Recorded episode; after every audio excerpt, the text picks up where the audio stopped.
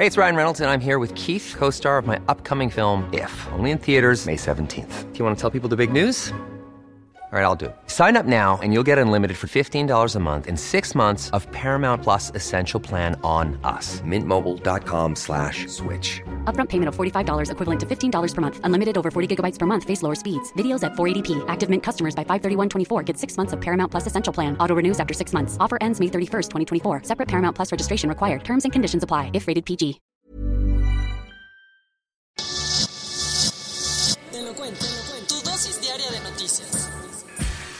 Hola, soy Pau Mendieta y aquí te va tu dosis diaria de noticias. Te lo cuenta, te lo cuento. Una alternativa. Estados Unidos se puso de creativo y ayer presentó un plan de transición en Venezuela. Spoiler. La idea no incluye a Maduro ni a Guaidó. Vamos por el principio. Ayer, Estados Unidos dijo que ya tenía un plan para acabar de una buena vez con la crisis en Venezuela. La idea es que tanto Nicolás Maduro como Juan Guaidó, el más grande opositor y al que Estados Unidos reconoce como presi, se hagan a un lado y dejen que algunos integrantes de sus equipos formen un gobierno interino que convoque a unas elecciones libres. A cambio, Estados Unidos empezaría a levantar las sanciones contra el régimen de Maduro. ¿Qué tendrían que hacer Maduro y CIA Mike Pompeo, el secretario de Estado, dijo que Maduro nunca volverá a gobernar Venezuela y que el plan incluye unas elecciones libres, pero que para empezar a levantar las sanciones, lo primero que el gobierno venezolano tiene que hacer es permitir que regresen los miembros de la Asamblea Nacional y del Tribunal Supremo de Justicia que está en el exilio. Después tiene que devolverle la inmunidad a los diputados y por último, disolver la Asamblea Nacional Constituyente, esa que creó Maduro cuando perdió el control del legislativo.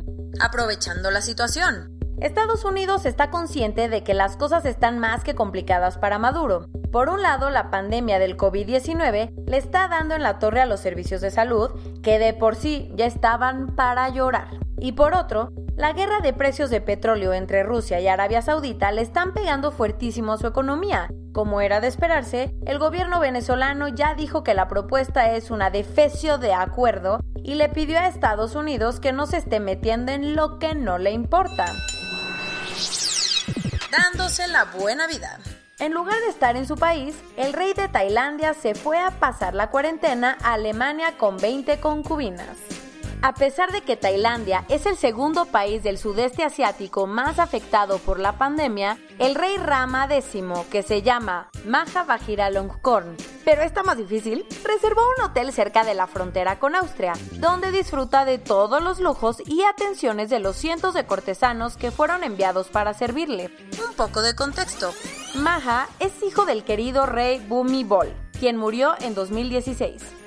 Como dicta la tradición, el nuevo soberano terminó su proceso de coronación en diciembre del año pasado, pero desde entonces apenas ha pisado Tailandia, pues prefiere la vida en su mansión del sur de Alemania. Así que sí, el numerito del hotel ha enfurecido a muchos, tanto que a los críticos les ha valido una ley que castiga con hasta 35 años de cárcel a los que hablen mal de la corona en público y algunos le han pegado con todo. Por ejemplo, en Tailandia se ha viralizado el hashtag ¿Para qué queremos un rey? Y se leen mensajes como No eres un rey, solamente tuviste la fortuna de ser hijo de un rey. Estamos contigo. Los países europeos le están echando la mano a Irán para lidiar con el coronavirus. Acuérdate que en 2018 Trump decidió salirse del acuerdo nuclear con Irán y que desde ese entonces Francia, Alemania y Reino Unido han hecho de todo para mantener el deal. Por eso, hace un año idearon Instex, un mecanismo para que sus empresas puedan hacer negocios con Irán sin ser sancionadas por Estados Unidos. ¿Cómo funciona? Cuando una empresa europea X le vende un producto a Irán, no lo cobra hasta que otra empresa europea Y le compra algo a Teherán y le deposita a X. Así, el flujo de dinero no es entre países, sino entre empresas europeas y realmente con Irán hay puro trueque. Hasta ayer, Instex no se había puesto en práctica por miedo a las sanciones de Estados Unidos, pero con la pandemia a los europeos no les quedó de otra y lo usaron para mandarle bienes médicos a Irán. De momento, la operación parece haber sido exitosa y Trump no se ha quejado. Eso sí, aunque Irán es uno de los países más afectados por la pandemia, Washington no se ha echado para atrás con las sanciones.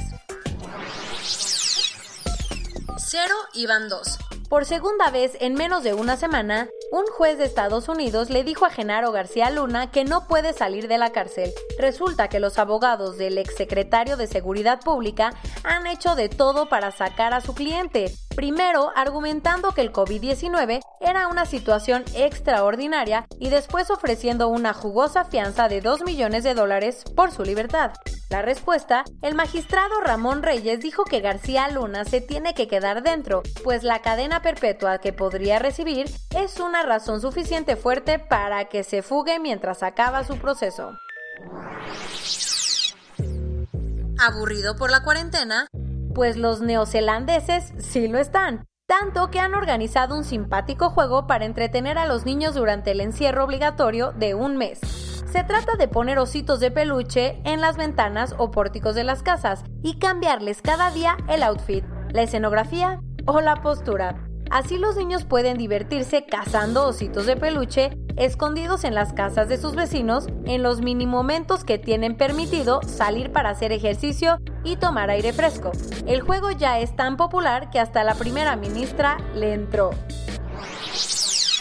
Bob Wheaton, un inglés de 112 años, fue reconocido con el récord Guinness como el hombre más viejo del mundo. Con esto superó al japonés Chitetsu Watanabe, quien murió en febrero a los 112 años y 355 días. La mala noticia aunque Wheaton ya puede celebrar con sus tres hijos, 10 nietos y 25 bisnietos, obvio a distancia, los récord Guinness no le pudieron entregar el certificado en persona.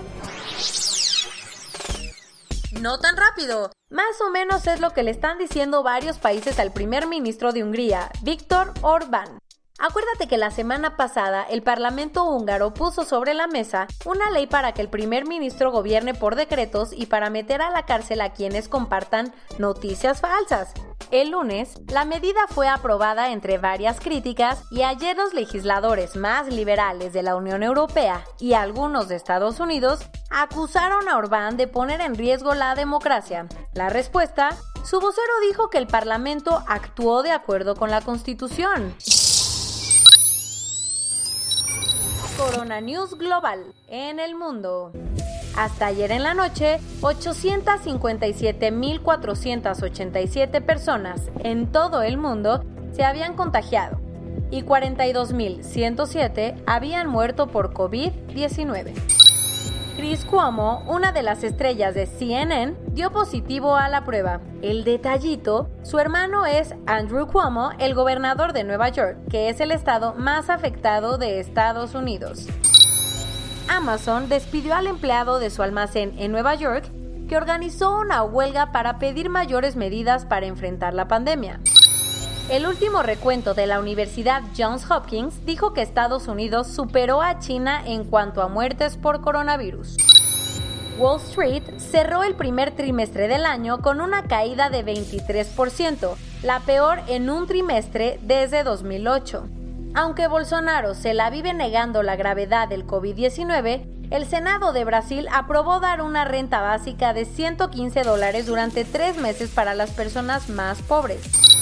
En México, había 1.215 personas con COVID-19 y se sospechaba que podría haber otros 3.511 casos.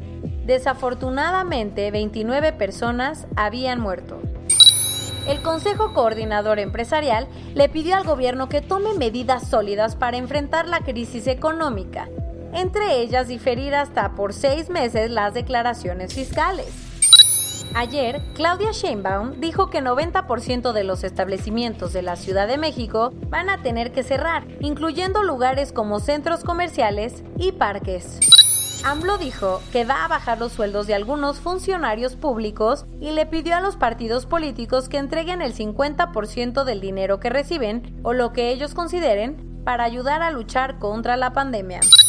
La Comisión Federal para la Protección contra Riesgos Sanitarios, COFEPRIS, dio permiso de que se hagan cuatro ensayos clínicos que podrían servir para tratar a los enfermos. El gobierno ya actualizó los laboratorios en los que te pueden hacer la prueba del COVID-19. Lo bueno.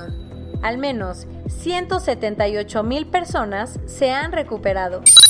Portugal decidió darle derechos de ciudadanía plenos a todos los migrantes y solicitantes de asilo para que puedan usar sus servicios de salud. Plácido Domingo fue dado de alta del hospital donde estaba internado y ahora se recuperará en su casa de Acapulco, México. Y esto es todo por hoy. Nos vemos mañana con tu nueva dosis de noticias. Pau Mendieta se despide.